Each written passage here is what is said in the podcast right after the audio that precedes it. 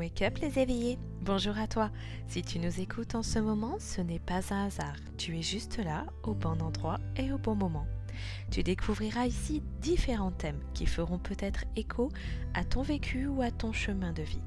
Nous te laissons découvrir notre émission et t'invitons à poser tes questions à l'adresse mail indiquée dans le descriptif de cet épisode. À bientôt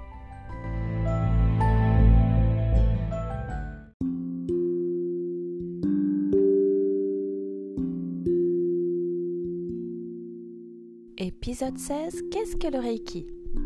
Le Reiki est une pratique qui nous vient de maître Mikao, enseigné pour rééquilibrer le physique, le mental et l'esprit. Cela consiste à prodiguer des soins énergétiques grâce à des symboles précis et les mains apposées ou non sur la personne. Et cette pratique permet également d'effectuer des soins à distance. C'est un travail sur soi au quotidien et tout au long de notre vie lorsqu'on le choisit d'être praticien. Qu'est-ce qu'un soin énergétique et qu'apporte-t-il? Grâce aux soins énergétiques, nous travaillons sur trois plans, le physique, l'émotionnel et le spirituel. Cela diffère selon le degré de formation du praticien.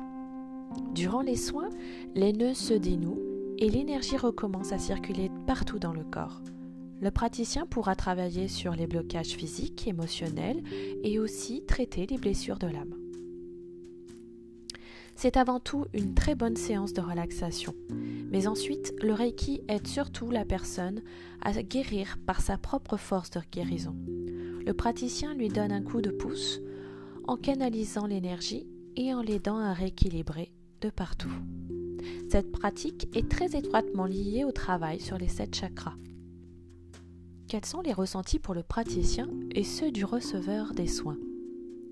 Les sensations sont absolument diverses. Il y a ceux qui ne ressentiront rien, mais cela ne veut pas dire que l'énergie de la source ne circule pas pour autant. Le praticien est le canal par lequel l'énergie de la source va passer.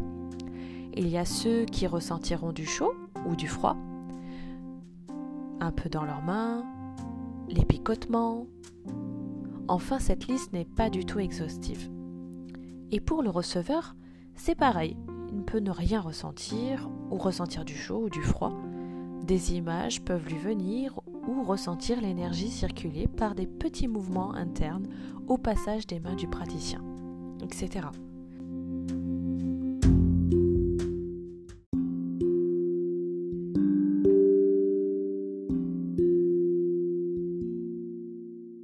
Comment cette pratique est arrivée dans ma vie? Pour ma part, cela peut paraître étrange, comme si cela est dû au hasard, mais lorsque l'on croit au signe du destin comme moi, je me dis que c'est surtout un formidable coup de pouce de la vie qui m'a mise sur ce très beau chemin spirituel. C'est parti d'un salon du bien-être en ville et une dame m'a demandé de tester une plaque métallique sur laquelle était dessinée une fleur de vie. Elle m'a demandé de ressentir un possible changement dans mon corps en me mettant simplement dessus. Alors je ne connaissais pas ni le symbole, ni, euh, disons, les pratiques et techniques en énergie. Je n'étais pas du tout familière avec tout ça. Et je voyais par la suite de partout ce symbole. Alors j'ai commencé à mener mes recherches. J'ai voulu comprendre pourquoi ça venait autant me chercher ça devenait presque une obsession. Et je suis tombée sur un article qui m'a mené derrière à rechercher où on pouvait faire donc une initiation au Reiki. Et je me suis lancée sur cette voie. J'ai découvert ce monde qui me parlait tant, dans lequel je suis en totale adéquation aujourd'hui, et je me suis lancée d'année en année dans l'acquisition des différents niveaux. Donc il faut savoir qu'il y en a quatre au total, parfois trois, incluant du coup le niveau qu'on appelle la maîtrise pour devenir maître Reiki et, et enseigner. Alors moi j'ai fait le choix de m'arrêter avant et de ne pas enseigner. J'espère que ce sujet t'a plu et peut-être que tu te sens déjà attiré, car toi aussi tu as envie d'aider les personnes, peut-être grâce au Reiki, ou tu as envie de tester une simple séance pour toi-même et te faire ce beau cadeau, car nous avons tous besoin au fond de prendre soin de soi. Alors je t'encourage à te renseigner auprès de praticiens diplômés. Si jamais tu as des questions, n'hésite pas à nous écrire sur notre boîte mail. À bientôt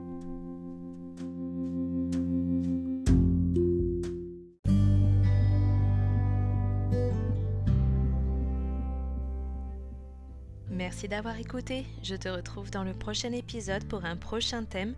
Si tu as des questions ou des remarques, n'hésite pas à nous écrire à l'adresse mail indiquée dans le descriptif de cet épisode. À bientôt!